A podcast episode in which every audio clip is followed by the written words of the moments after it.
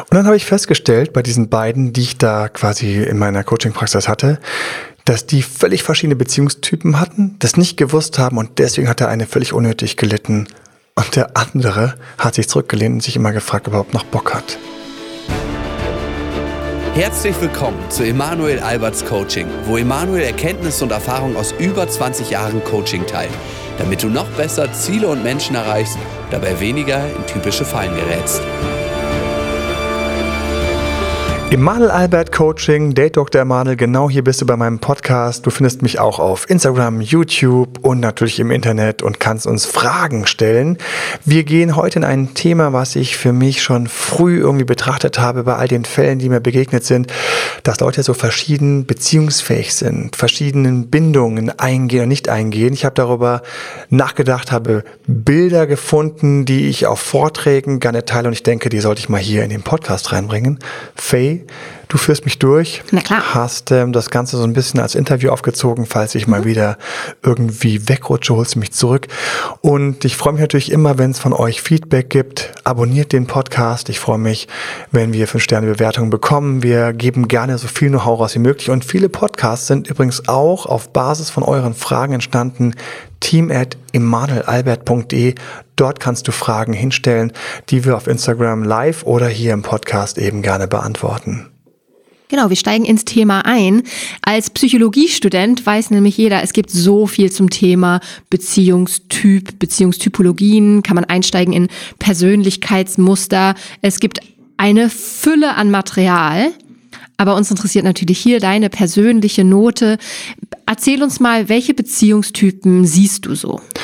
Also ich habe einfach früh für mich ein Bild gehabt, um einfach ganz grob zu unterscheiden, weil ich möchte immer es so haben, dass es für den Zuhörer oder für meinen Coachie passend und praktisch ist, dass mhm. er es mhm. einfach leicht verstehen kann.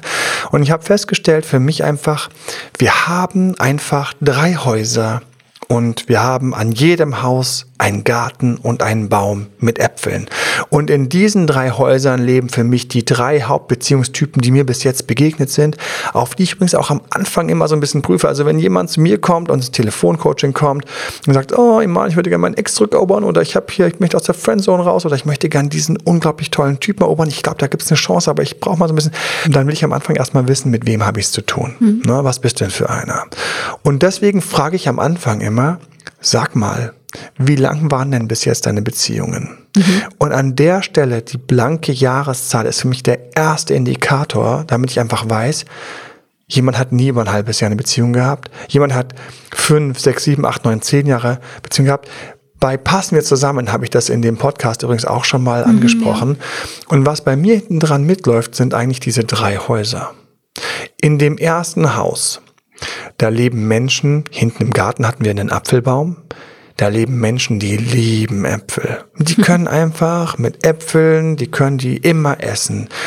Die finden das toll, die finden das gesund, die haben hinten ihren Garten mit diesen Äpfeln, davon werden die glücklich und satt Jahr für Jahr. Mhm. So. Wir haben Menschen, da drin leben, für mich sind es genau die, die sind happy mit denen, mit denen sie zusammenkommen. Die sind, entweder haben sie diese Kunst, dass sie einfach sich in die verlieben, die ihnen auch gut tun. Sie haben vielleicht diese Kunst, vielleicht, und jetzt sind wir schon im Ratgeberbereich, was rate ich nämlich auch, sie haben diese Kunst, dass sie mit denen, mit denen sie zusammen sind, dass sie sich auf die Tiefen einlassen können, dass sie tolerant sind oder dass sie vielleicht gar nicht so hohe Erwartungen haben. Mhm. Hey, der Apfel sieht doch gar nicht so toll aus, mag der aus dem zweiten Haus, den ich gleich vorstellen werde, sagen. Und dann sagt der aus dem ersten Haus, ja, mein Gott, aber was erwartest du von Äpfeln? Manchmal sehen sie nicht so toll aus. Aber er macht mich satt. Wow. Das sind Leute, die fragen sich, du bist Beziehungscoach, Emanuel? Du bist, ah ja, es gibt also Leute. Wozu denn? es gibt Leute, die brauchen, ah ja, stimmt, es gibt Leute, die brauchen das. Meine Nachbarin ist auch so eine. Und dann merke ich richtig so, die, die finden das ganz spannend mit mir, aber im Großen und Ganzen stellen die eigentlich ähm, fest, sie brauchen nie einen Beziehungscoach, weil sie einfach in diesem Haus wohnen, wo man nie einen braucht. Ja, schön für die. Ne? Kommen wir zum zweiten Haus.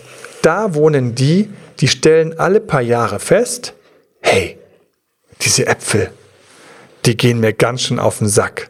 Ich brauche dringend mal einen Pfirsich.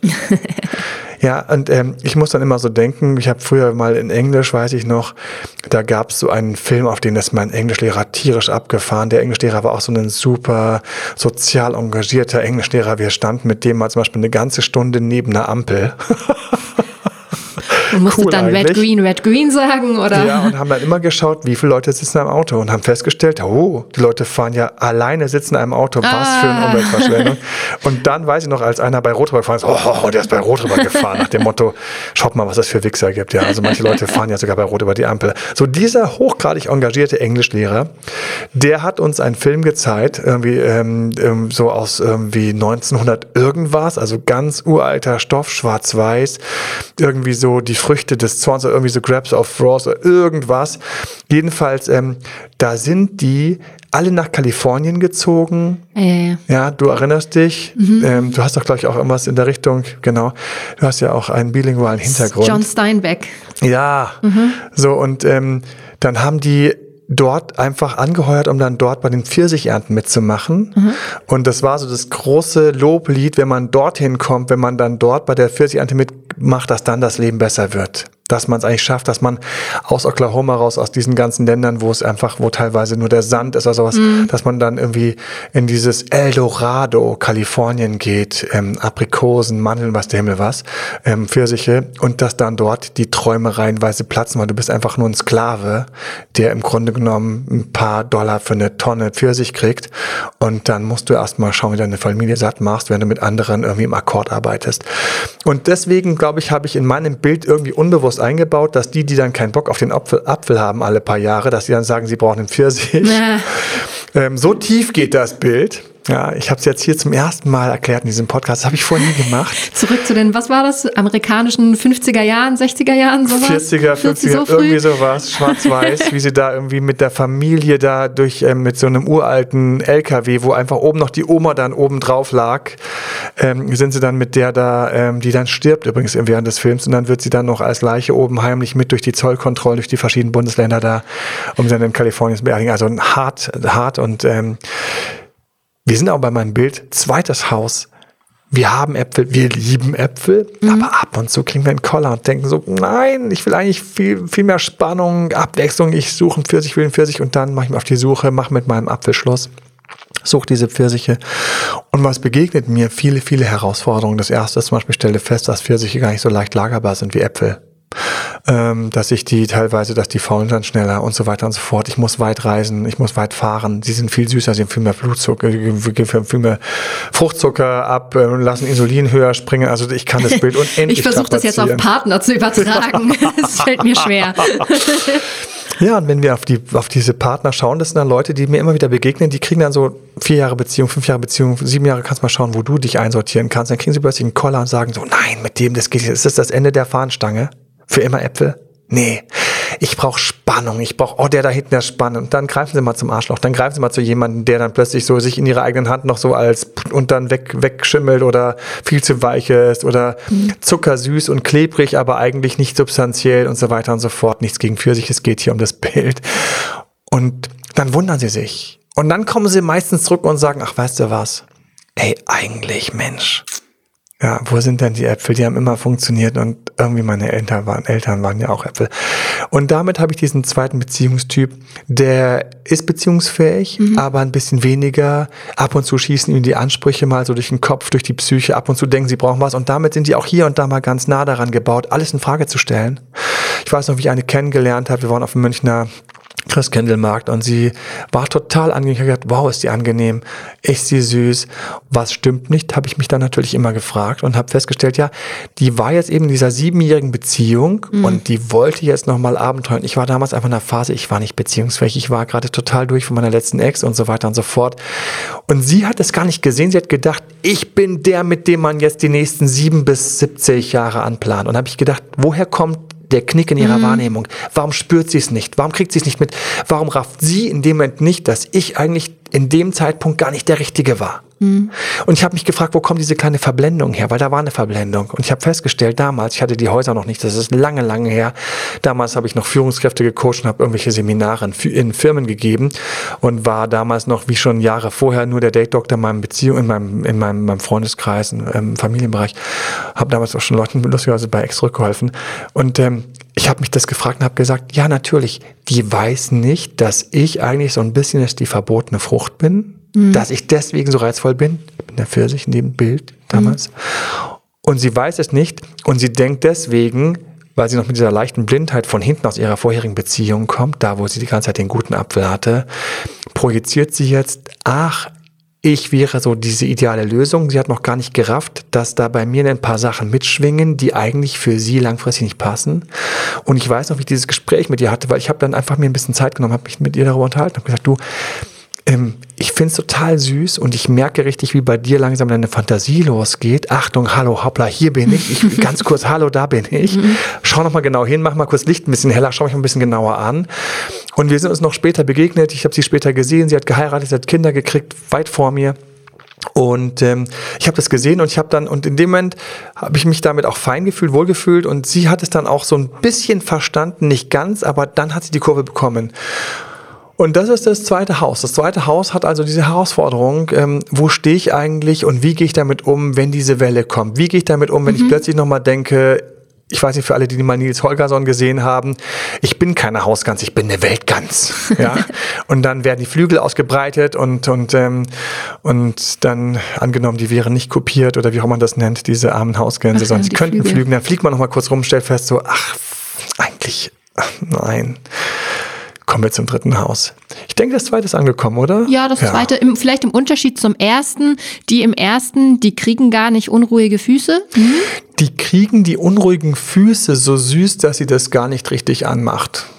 Die okay. können sich so ein bisschen reinfühlen ach Menschenskinder, werde ich ähm, ein Gespräch äh, mit, mit einer Frau aus dem ersten Haus, also erstmal die, die ersten Feedbacks sind immer so, wer braucht Beziehungscoaching? Ja. So, ne? so. so, das zweite ist, meine Mutter, meine Oma, die haben schon diese langen Beziehungen gehabt, also so.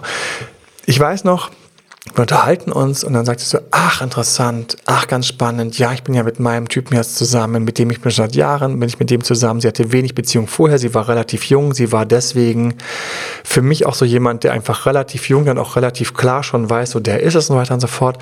Und die war total nett und aufbauend und das war auch damals in dieser Zeit.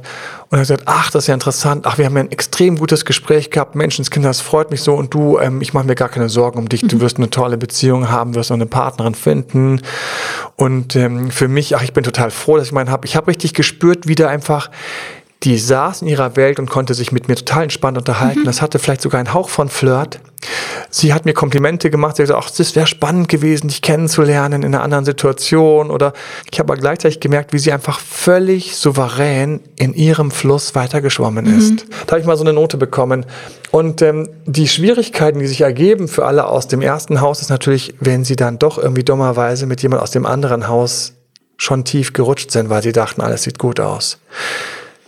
Das lassen wir mal ganz kurz stehen und kommen wir zum dritten Haus. Genau, ja, da ahne ich schon Haus. Übles.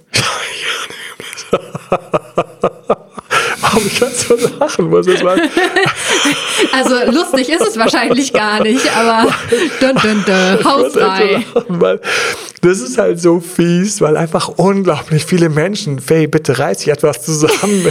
du musst jetzt auch positive Dinge sagen. Unglaublich viele Menschen sind in diesem dritten Haus. sind wir, das wirklich so viele? Ja, und wir müssen ihnen Visionen geben und wir müssen ihnen einfach die Hand reichen. Wir müssen ihnen ab und zu einfach einen Arm nehmen. Ich muss dich in den Arm nehmen, wenn du einer aus dem dritten Haus bist und du hörst mir gerade zu und du hörst, du bist im dritten Haus. Fühl dich einfach mal ganz kurz von mir brüderlich und fest gedrückt. Es gibt einen Weg vorwärts. Und es ist auch ein tolles Leben. Man muss es allerdings anders gestalten. Im dritten Haus sind wir einfach dort. Wir stellen schon als Kind fest, wenn meine Eltern mir immer diesen Apfel hinstellen, dann stellen wir schon fest, wir wollen Pfirsiche. Mhm. Ich sehe doch, wie meine Eltern teilweise auch nach den Pfirsichen schielen. Ich sehe doch Freunde, die einen Pfirsich haben. Ich sehe doch Freunde, die einen Pfirsich sind. Ich stelle fest, ich brauche an der Stelle einfach diese Äpfel, das ist nicht mein Weg. Und warum ich eben so einfach so, einfach so lachen musste, war, wenn du in diesem Haus wohnst und dort groß wirst, dann ist einfach dein Weg, ist dieser Weg. Und wenn du jetzt einfach sagst, weil du offensichtlich kein drittes Haus bist, Meinst du? dass du Übles schon hier quasi ahnst, dann ist das nicht, das ist nicht so ganz, ganz korrekt. Ich müsste übrigens fairerweise ein viertes Haus hinzustellen, was ich nie getan habe. Ich sehe schon, wie dieser Podcast mich gerade lockt, einfach in verschiedene Punkte mal so reinzugehen. Das vierte Haus wäre für mich das Mönchshaus. Eine Sache, die ich vielleicht mal an einer ganz anderen Stelle vertiefen könnte. Ich selbst habe eine Zeit lang Mönch gelebt. Und zwar nicht den christlichen, katholischen Mönch, aus dem ich ja in Garmisch-Partenkirchen oder aus dem Saarland kommend hätte leben können. Ja, komme ja ähm, aus dem, aus dem katholischen Hintergrund. Bin auch mit diesem, mit dieser ganzen Lehre erstmal auch in der Schule groß geworden, mit allem, was dazu gehört, dem ganzen Brimborium. Aber wo ich dann später mich in meiner Findung als Meditationslehrer im Grunde genommen sehr wohl gefühlt habe, das war in diesen ganzen mönchischen Bereichen, die da mehr so Richtung buddhistisch, hinduistisch sind.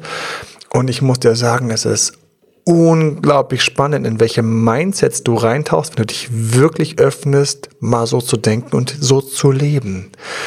Und ähm, das ist ein viertes Haus. Ähm, es ist für mich ein, wenn ich die malen würde, wären so die ersten drei Häuser. Ich würde sie jetzt nicht so in diesem Monopoly grün gestalten und auch nicht in die Monopoly rot vom fetten Hotel, weil es sind große Häuser, da leben jeweils viele, viele Millionen, Milliarden drin, sondern ich würde sie immer orange machen aus irgendeinem Grund. Und das vierte Haus ist ein transparentes. So, das, das Mönchhaus ist so, wie das ist so nicht so ganz greifbar für die anderen drei. Okay. Aber ich werde jetzt nicht abrutschen in die mönchische Ecke, sondern ich bleibe mal beim dritten Haus und ich möchte es erstmal mit Wertschätzung betrachten. Es ist ein Haus, in dem ich zum Beispiel mit Wertschätzung betrachtet einfach Beziehung gar nicht so hoch ansehe. Natürlich würde jetzt hier jeder Psychologe anschlagen und sagen, hier haben wir wahrscheinlich Bindungsängste. Ja, die haben wir in diesem Haus. Hier sind Menschen, die haben, wenn wir es negativ betrachten, haben die Bindungsängste. Ich möchte ihnen aber gerade Würde geben. Wenn wir es positiv betrachten, möchten sie einfach sehr gerne Freiheit, Selbsterfahrung. Sie möchten sich ähm, auch in ihren verschiedenen, manchmal das englische Wort quirky, wenn ich so ein bisschen komisch, so meine Spleens, jetzt habe ich es gefunden, danke, wenn ich so ein bisschen in dem Spleening bin, ich möchte mir meine Spleens einfach auch durchgehen lassen. Ich möchte mich deswegen nicht schlecht fühlen. Und wenn der andere nicht zu mir passt, dann möchte ich gehen können. Mir fällt eine unglaublich liebe, tolle Freundin ein, ein ganz großartiger Mensch. Ich habe sie lange nicht mehr gesehen und auch ewig nicht mehr gesprochen. Und sie war eigentlich zwischen zweiten und dritten Haus unterwegs. Und im dritten Haus gehe ich einfach, und das ist auch ein Luxusweg, muss ich mal ganz ehrlich sagen, es ist ein Luxusweg. Und ich möchte jetzt, ich weiß, wir können das Negative einblenden, dann müssten wir ganz kurz sagen, später, wenn man älter ist, dann im Alter, dann ist es, da haben manche Angst vor, vor diesem Weg. Wie wird es dann, wenn ich über 50, 60 bin? Vielleicht kannst du mich später mal dran erinnern, dass wir kurz das anschneiden. Aber hier vorne, wenn ich einfach so in meinem vollen Potenzial bin, dann leiste ich mir Luxus. Und welchen Luxus? Ich leiste mir den Luxus, genau die Verknalltheitsphasen mitzunehmen. Das heißt, ich surfe einfach diese geilen Wellen von all den Hormonen, wenn ich frisch verknallt bin. Sie halten vier Monate, sie halten sechs Monate, sie halten vielleicht zwölf Monate, vielleicht eineinhalb Jahre. Vielleicht bleibe ich ein bisschen länger hierbei. Passen Sie, Erna und Peter, Ja, wo ich ja so tolles Feedback bekommen habe, diese wunderbare Namensfindung von Erna. Ja. Ich habe mir darunter eine attraktive, coole Frau vorgestellt. Für alle, die den Podcast nicht gehört haben, hört ihn euch, an. Ähm, passen wir zusammen. Erna und Peter, zwar nicht zusammengepasst haben. Peter kommt aus dem dritten Haus. Peter kommt aus dem Haus, wo man einfach im Grunde genommen nicht bleibt, wo man nicht an einem Job bleibt. Wir haben heutzutage ganz viele Menschen, die das im Jobleben erleben. Ähm, man könnte Nomade sagen, ist wieder so ein leicht negatives Wort, aber jeder, der dort ist, der fühlt sich eigentlich toll und der hat eben diesen Flash, diese kurzen Beziehungen zu haben. Und in dem Moment, wo diese Hormone aufhören, wo die Verknalltheitsphase aufhört, wo es ein bisschen komplizierter wird, wo das Hormon aufhört, was dafür sorgt, dass ich Gemeinsamkeiten sehe, dann rutsche ich in die Zweifel. Und ich sehne mich eigentlich nach dem, der mir jetzt das wieder geben kann. Und ich sehe, der hier kann es nicht mehr. In Wirklichkeit große Schwäche, müsste ich eigentlich mich im Spiegel betrachten und sagen, oh, ich, ich gebe jetzt keine, keine körperinternen Drogen mehr aus, diese Beziehung zu supporten. Deswegen fliege ich jetzt einfach raus. Schade. Ja, ich müsste eigentlich, ich müsste mal der Wahrheit ins Auge schauen. Ich bin jetzt ohne den Flash, den Rush oder jemand, der gerne erobert, jetzt dieses Gefühl der Eroberung, sie hat geklappt. Und dann komme ich an und dann kommt so, kommt so der Alltag. Und das, was für das erste Haus das schöne, starke, dieser schöne, starke Fluss ist, wo der vom ersten Haus einfach so drin schwimmt und sagt, ist nicht schöner Fluss, auf dem kann ich alt werden, sagt er nur, kann mich bitte jemand aus diesem langweiligen Fluss befreien? Mhm. Wo ist der Kick? Wo ist die Herausforderung? Oder, oh, die Probleme, die ich alle so schön weg, runterzementiert hatte, unterdrückt hatte, die die Hormone ausgeblendet haben. Das ist ja wirklich so. Unter verknallt, das ist unglaublich. Vielleicht gehe ich mal anders mal rein, was alles passiert, wenn jemand sich verknallt und warum wir da dann welche, welche Gesichter zeigen und welche Charaktere rauskommen bei mir, welche Charakterzüge rauskommen. All das ist jetzt, fällt jetzt weg. Ich sitze nackt drauf und ich habe vielleicht den anderen mir einfach auch zu schön geredet. Und ich meine genau diese wunderbare Freundin von mir.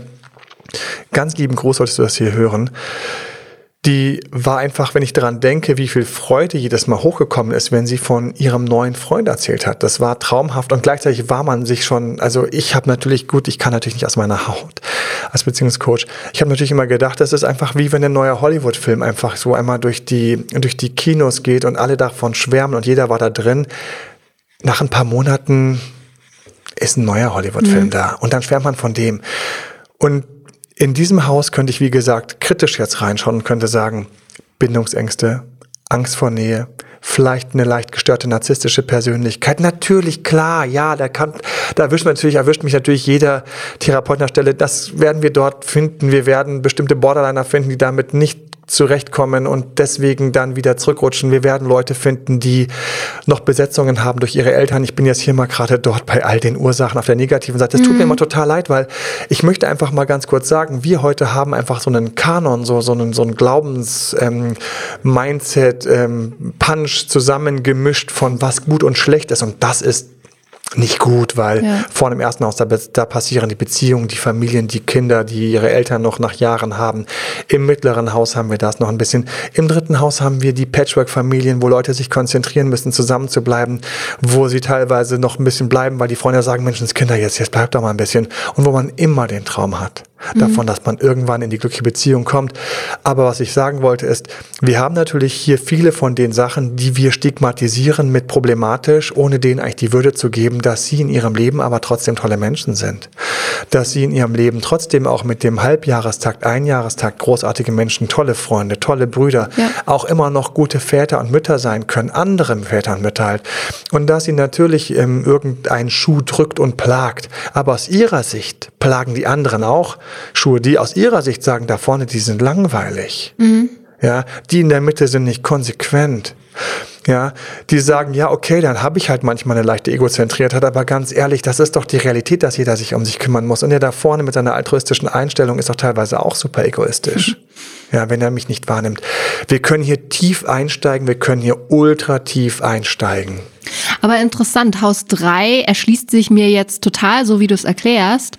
Ähm, gegriffen kriege ich jetzt nicht die Typen, die so ängstlich unsicher in Beziehungen sind. Also nicht die, die wegrennen, sondern die, die, ich sag's jetzt mal auch wertend, tut mir leid, so klammern, gar nicht loslassen können und trotzdem Angst haben. Wo würdest du den einsortieren? Also die, die total klammern, sind in allen drei Häusern. Das ist das Wichtige. Ich muss erkennen, dass in allen drei Häusern Folgendes auftreten kann. Und das ist mein Urprinzip, was ich so ein bisschen das Albertsche Gleichgewicht oder mhm. die Albertsche Imbalance nenne. Das heißt, ich habe auf der einen Seite einen, der etwas will. Auf meiner, gerade hier meine linke Hand ist mhm. es. Und in meiner rechten Hand habe ich einen, der weniger will. Und wenn ich jetzt aus dem ersten Haus zwei Menschen habe, dann kommen sie damit zurecht. Mhm. Wenn ich also im ersten Haus zwei Menschen habe, dann kommen sie damit zurecht. Okay. Und sie haben diese Fähigkeit, weil sie so beziehungsfähig sind, dass der eine ein bisschen mehr will und der weiß das auch und ja, und ich stehe halt so auf ihn und, und der ist halt so wichtig und das weiß er manchmal auch und manchmal lehnt er sich auch ein bisschen zurück und ist ein bisschen entspannt und so, aber so ist es bei uns beiden halt so seit 20 Jahren seit einem Jahr. I don't Läuft. care, da sind sie mhm. ganz hart im Nehmen. Und der andere sagt, ja doch, ich weiß schon, dass meine Frau mich sehr mag. ne? Aber hey, ist doch gut. Ja, ja ist doch gut. Okay, okay. Wenn ich nach Hause komme und sie sich einfach um mich kümmert, mir tut das gut. So, mhm. ko total konstruktiv. Mhm. Schauen wir uns das mittlere Haus in dieser Konstellation an. Da ist es dann so, dass zum Beispiel der sagt, hm, ja, ich merke, der andere will ein bisschen mehr. Also irgendwie, ich merke auch, dass ich das irgendwie manchmal nervt ich das ein bisschen und ich denke mir dann manchmal auch so, vielleicht ist irgendwie sie ja gar nicht die Richtige da, die ja so ein bisschen mehr will. Mhm. Wir sind jetzt auch schon seit drei, vier, fünf Jahren zusammen. Ich weiß nicht, vielleicht ist auch mal Zeit für einen Tapetenwechsel. So, jetzt geht's schon los, dass dieses Mehrwollen dazu führt, dass diese Jahreszahl vielleicht langsam zum Ende kommt. Mhm. Und der, der da ein bisschen mehr will, der sagt, nö, nö, nö, nö, ich brauche keine Pfirsiche. Ich bin doch der Apfeltyp. Langfristige Beziehungen sind mein Ding. Wann fragt er mich denn endlich mal, ob wir heiraten? Mhm. Das heißt, in dem Fall ist hier jetzt schon das Mehr und Weniger wollen etwas, was dafür sorgen kann, dass einer länger bleibt und den Apfel plötzlich toll findet oder einer kürzer bleibt und früher nach dem Pfirsich ruft. Und jetzt kannst du dir vorstellen, was im dritten Haus passiert. Die beiden mit ihren Unfähigkeiten, Achtung, wir gehen jetzt mal davon aus, dass wir zwei gleiche immer haben, ja. die sich treffen, was das Schönste ist, idealerweise. Ne? Und da ist es halt so, huch, er will mehr. Äh, also das, das, ich fühle mich ja total bedrängt. Also meine Gefühle sind schon wieder komplett im Keller. Ja, ich weiß noch, ein Kuss, dann haben sie geknutscht und habe ich richtig gespürt, boah, die hätte die ganze Zeit weiter knutschen können. Und schwupps war schon so, äh, das Danke, schon. nein, das war's schon. Vielen Dank. Da, da lag alles in dem Kuss. Und in dem Kuss kam eben raus, wer mehr wollte und wer weniger wollte. Mhm. Und dann ist es schon gekippt. Und die Sache ist hier, die Verknalltheitsphase, wo man so voll so durchgeschossen ist, so when the moon hits the sky like a big pizza by the amore. Ja, genau, da sind wir. In dem Zustand, da bin ich ja hart im Nehmen. Ach, sie ja. hat mir schon wieder geschrieben. Wie häufig schreibt ihr euch denn? Die hat doch schon 200 Mal geschrieben. 300 Mal wäre noch nicht genug. Mhm. So, da bin ich gestützt von den Hormonen. Bam, bam, ja. bam, bam, bam. In dieser Phase gab es jahrtausendlang Babys und danach ja. musste gar nicht mehr halten, weil das Baby da mhm. hat schon zusammengehalten, wenn dann die Arbeit losging. Mhm. Jetzt hast du schon angeteasert, du meintest gerade, ich gehe davon aus, dass beide im gleichen Haus sind. Das ist ja am besten. Ja, für diesen Fall habe ich mal gesagt, für dieses Beispiel habe ich mir gesagt, lass uns mal beide im gleichen Haus haben. Wie ist es denn? Wie, wie empfehlst du denn den verschiedenen Hausmitgliedern, mit wem sollen sie sich zusammentun? Es ist immer dasselbe mit dem Nachbarn, ist es noch irgendwie so ein bisschen machbar, aber ein zweiter wird schon schwierig. Nicht zu sehr über den eigenen Tellerrand Also ich habe Folgendes festgestellt, die aus dem ersten Haus, die einfach, ähm, die sehr beziehungsfähigen, mhm. Die merken den aus dem dritten Haus, die im Grunde nur so für kurzfristig überhaupt verfügbar, verfügbar sind, die merken den aus dem dritten Haus, die nur kurzfristig verfügbar sind, das irgendwie an. Irgendwie haben die das und das merken die aus dem ersten Haus. Die aus dem ersten Haus merken gleich, uh, ich habe das daran erlebt, weil ich so ein bisschen mittleres Haus bin. Mhm. Und ich habe festgestellt, wenn ich in meinem Freundeskreis, da hat man ja immer alles, und wenn dann die aus dem ersten Haus, die Langfristbeziehungshaber, mhm. über die kurzfristig ähm, Pfirsichsucher sprechen, dass die ganz genau mitkriegen, wo die so Sachen machen, die man eigentlich nicht macht. Aha.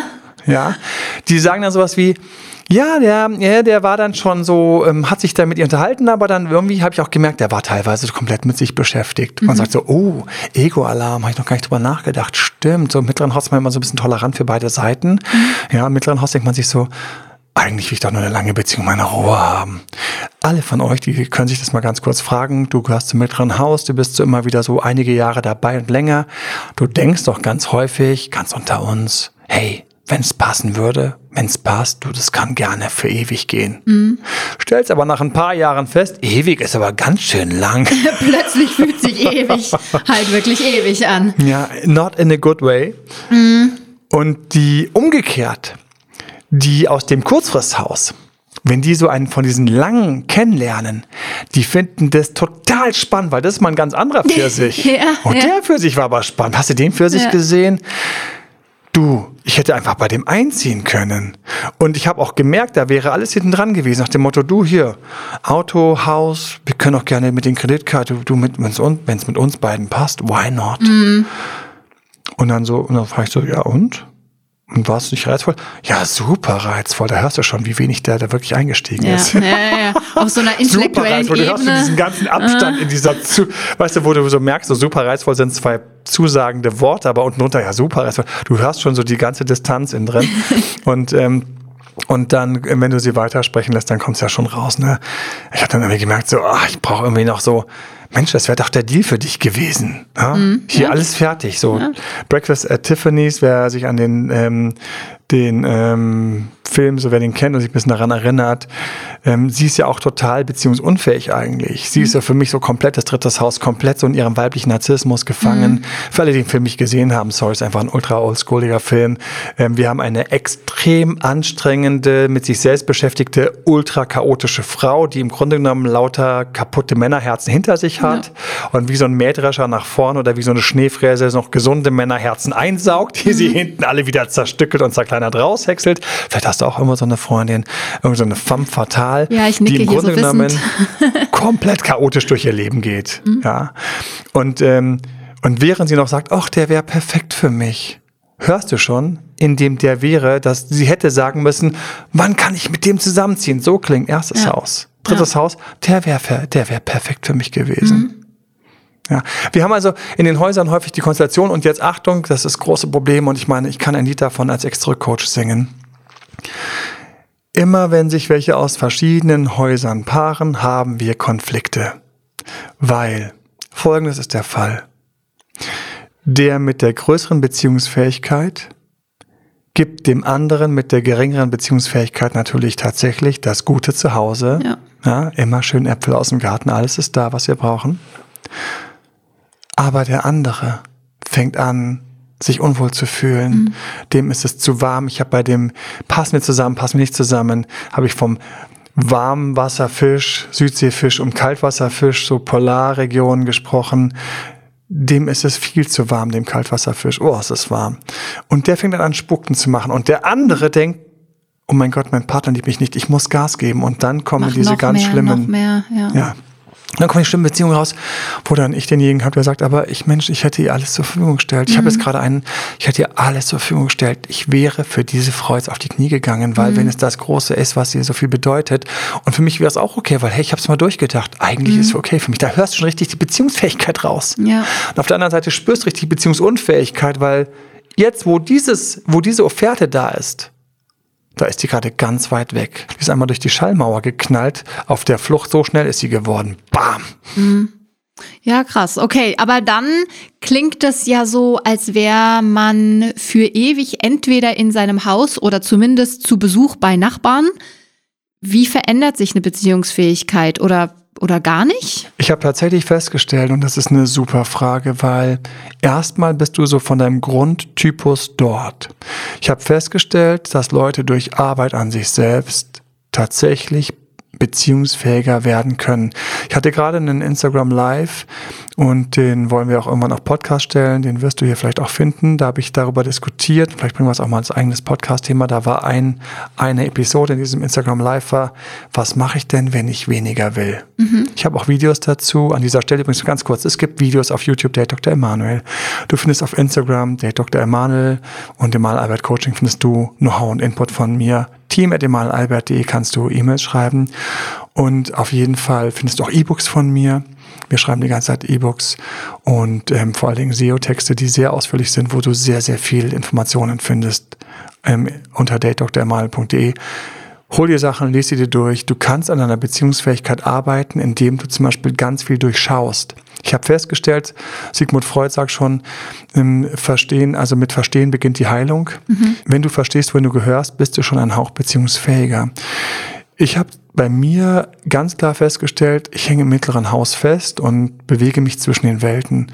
Und dann geht es einfach rein, dass wir ganz viele falsche Vorstellungen haben. Wir haben teilweise Bindungsängste. Was ist das? Nichts anderes als die Angst, dass wir dort festgetackert sind. Mhm. Es ist manchmal das schlechte Selbstbewusstsein, dass wir denken, wir sind gar nicht cool genug und deswegen brauchen wir jemanden ganz Cooles, der das kompensiert. Und wenn er nicht ganz, ganz cool ist, dann ist er für uns gar nicht gut genug. Das sind alles solche Missstände. Und in dem Moment, wo ich da runterkomme und ich empfehle auch immer ein Coaching, wenn es ein Thema bei dir ist, einfach weil wir dann zusammen reinschauen können und ich mir da eine Geschichte anschauen kann, die Historie der Ex-Partner. Und manchmal gehen dann bei manchen schon die Stalllaternen an. Das heißt, die ganzen Aha-Erlebnisse kommen, wenn wir einmal durchgehen und feststellen, wo denn diese ganzen Ex-Partner was gemeinsam hatten und wo jemand gerannt ist. Und diese Erkenntnis befreit teilweise. Mhm. Dass ich zum Beispiel die Beziehung einfach nicht verwechsel mit einem Ort, wo ich Bestätigung auf Knopfdruck bekomme. Dass ich Beziehung zum Beispiel nicht verwechsel mit einem Selbstbedienungsladen, in dem ich einfach reingehe und mir dann das hole, was ich brauche, wie Sex, Knutschen Nähe oder auch Abstand und den verständnisvollen Aufbauer, wenn ich irgendwie tröste, wenn ich irgendwo eins auf die Fresse bekommen habe.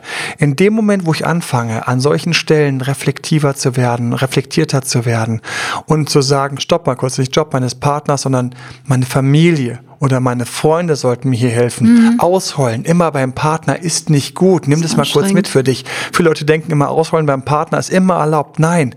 Oder wenn ich sage, ich liebe dich, sollte er immer zurück sagen, ich liebe dich. Das ist keine Kaffeemaschine, wo ich drauf auf den ja. Ich liebe dich Knopf drücke und dann kommt, ich liebe dich zurück. Ja.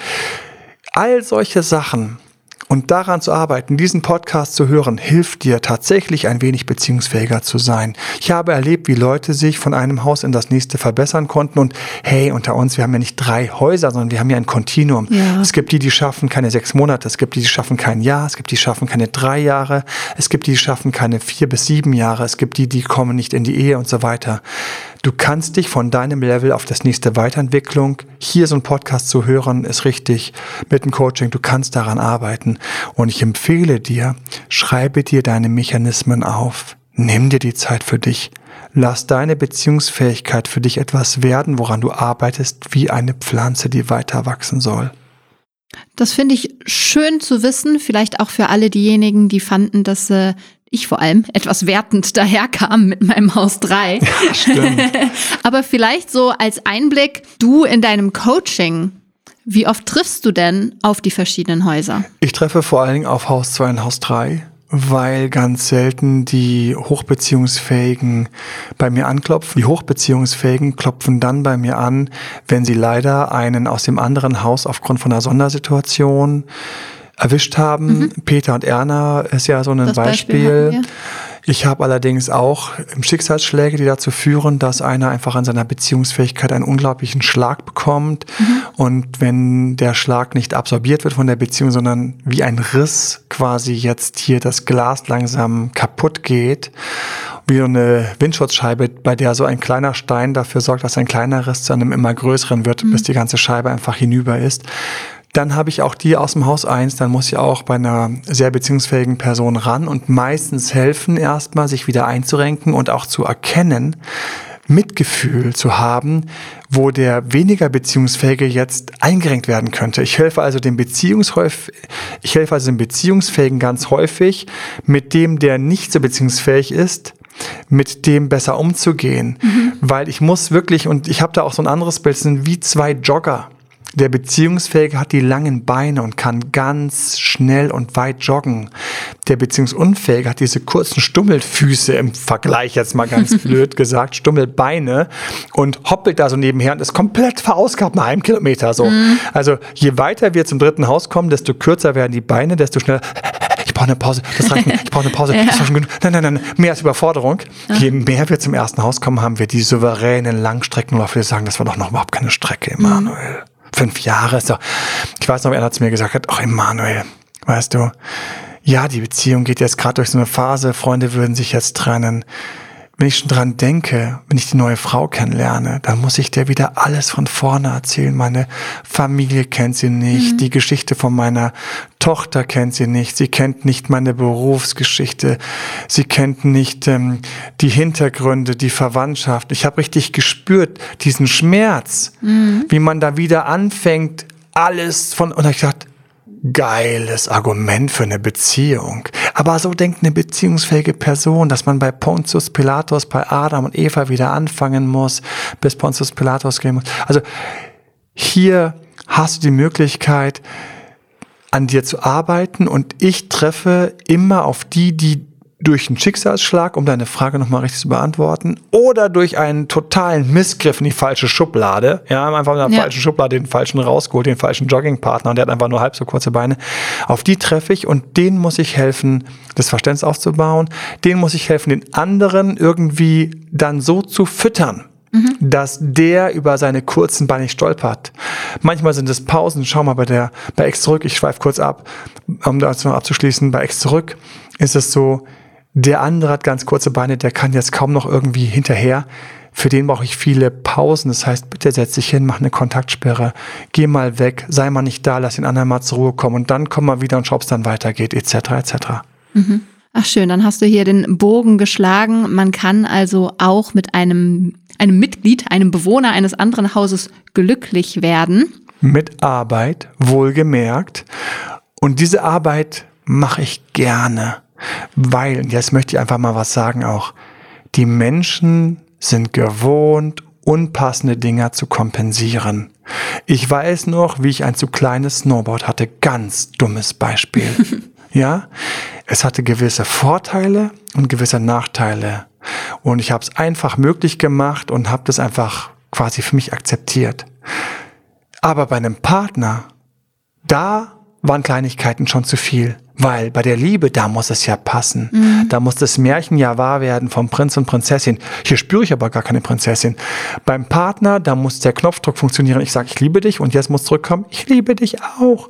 Wenn es nicht kommt, falscher Automat, weiter. Bullshit. Wir müssen diese Toleranz, die wir im anderen Lebensbereich mit unserem Job haben, mit einem Auto, was vielleicht nicht ganz schnell genug fährt oder vielleicht ein bisschen zu pflegeanfällig, überall sind wir gewohnt, das zu kurze Messer dann halt eben anders zu verwenden auf dem Brot und mit der Butter. Mhm. Aber beim Partner, der muss immer perfekt passen. Das ist total verrückt. Gerade ein lebendiges Wesen auf der anderen Seite mit tausenden von Eigenheiten muss besser passen. Mhm. Ja, als ich es sonst von anderen Gegenständen erwarte, die nicht so lebendig sind. Vielleicht ein Schlusswort. Hast du noch eine Frage? Nee, wir sind am Ende, oder? Wir sind am Ende von unseren verschiedenen Beziehungstypen. Wenn du dazu Fragen hast oder Feedback, team.emanuelalbert.de, wir freuen uns über alles Feedback. Bitte bewerte unseren Podcast, gib uns fünf Sterne, suche das, ist nicht so leicht zu finden manchmal, abonniere ihn. Das gibt uns einfach, es beflügelt uns. Wir haben Bock, wir freuen uns, weitere Themen online zu stellen, regelmäßig online zu stellen. YouTube-Videos findest du auf datedremanuel.de, also auf ähm, YouTube Date Dr. Emanuel, auf Instagram Date Dr. Emanuel. Folge mir, es inspiriert mich dort noch mehr Content zu geben. Instagram Live mache ich zurzeit Zeit, hoffe ich noch. Auch da beflügelt mich jedes Feedback von dir. Und ansonsten habe einfach wunderbare, traumhafte, coole, heiße Beziehungen. Ja, egal wie. Wir wünschen dir viel Glück. Ja, bis dahin. Ciao, ciao. ciao. Dein Date Doktor.